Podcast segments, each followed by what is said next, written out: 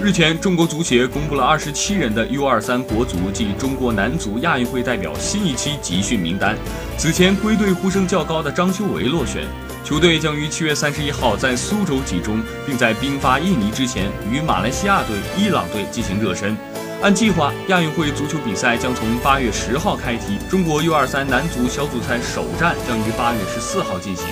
具体赛程将在近期敲定。根据规程，六个小组的前两名以及四个成绩最好的第三名晋级淘汰赛。中国足协给中国队提出的目标是夺取奖牌。据了解，亚运会上，中国队与伊拉克、叙利亚和东帝汶三队同组。